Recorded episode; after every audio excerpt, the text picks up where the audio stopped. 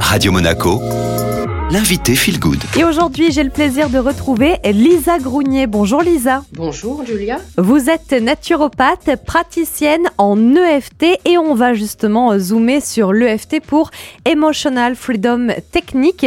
Donc c'est une technique de libération émotionnelle. Comment vous allez euh, procéder pour libérer nos émotions? Le thérapeute, il va inviter la personne à se connecter à son problème mentalement, à son souvenir et à l'émotion de ce que ce souvenir euh, engendre. Par exemple, j'ai peur de sortir de chez moi parce qu'il y a trop de gens dehors, euh, je suis un peu agoraphobe. Le thérapeute, il va faire en sorte que la personne reste sur sa peur, la peur de sortir. Il va poser quelques questions sur le ressenti de la personne. Ensuite, en effet miroir, face à face, ensemble, on va tapoter des méridiens qui sont sur notre corps, des points d'acupuncture qui sont sur le visage, le torse et les mains. Et en même temps, le thérapeute, il va construire des phrases sur les émotions et les sensations que ressent la personne par rapport au vécu euh, traumatique. Et au bout de quelques minutes, la personne va fermer les yeux afin de se reconnecter à son souvenir, la peur de sortir de chez elle. Et puis le résultat, bah, elle va le voir de suite, puisque euh, quand elle va revisualiser euh, le fait de sortir, elle n'aura plus peur. Ou alors la situation, bien évidemment, elle sera à distance et elle sera spectatrice. En fait, ce qui se passe dans notre cerveau à ce moment-là, c'est qu'on va simplement déconnecter, on va déprogrammer l'émotion qui est reliée au souvenir. Et par exemple, Lisa, euh, si c'est pas forcément lié à un souvenir, parce que le FT peut aussi intervenir dans les douleurs chroniques comme les maux de dos, on ne sait pas forcément euh, d'où ils viennent. Là aussi, ça peut quand même fonctionner. Oui, il fonctionne parce qu'on va juste partir sur la douleur. De la douleur, il y a toujours une émotion qui est raccrochée. Et bien sûr, là, c'est au travail du thérapeute hein, de conduire, de guider le patient vers cette euh, émotion qui est raccrochée à cette douleur.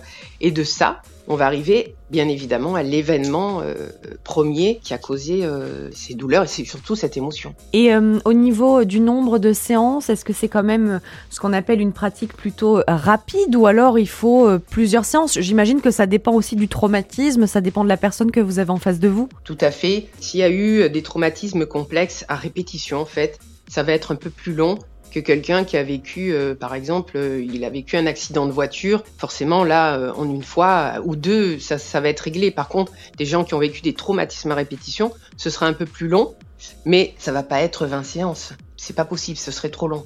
Mais après, on ne contrôle pas le nombre de séances parce que ça dépend de la personne. Ça, on ne le gère pas en fait. Pour finir, Lisa, si on vient vous voir qu'on fait appel à l'EFT en cas de traumatisme très violent et répété, est-ce qu'une fois que vous parvenez à évacuer cette émotion, on en est quelque part débarrassé pour toujours ou est-ce que de temps en temps, il faut faire des piqûres de rappel et des séances d'EFT si c'est bien travaillé, c'est évacué pour toute sa vie, tout en sachant que nous avons des, saboteurs hein, qui nous maintiennent dans des schémas négatifs et l'EFT va travailler ces saboteurs qu'on appelle des inversions psychologiques. Et c'est toute la, force de l'EFT. Si on ne travaille pas des saboteurs, forcément, on retombe dans les schémas que l'on a connus. Merci beaucoup Lisa Grunier d'avoir été avec nous. On peut vous retrouver du côté de Nice. Je rappelle que vous êtes naturopathe et praticienne en EFT. L'interview est disponible en podcast sur Spotify, Deezer et Ocha. Vous avez l'article complet également sur radio-monaco.com et on retrouve maintenant la musique.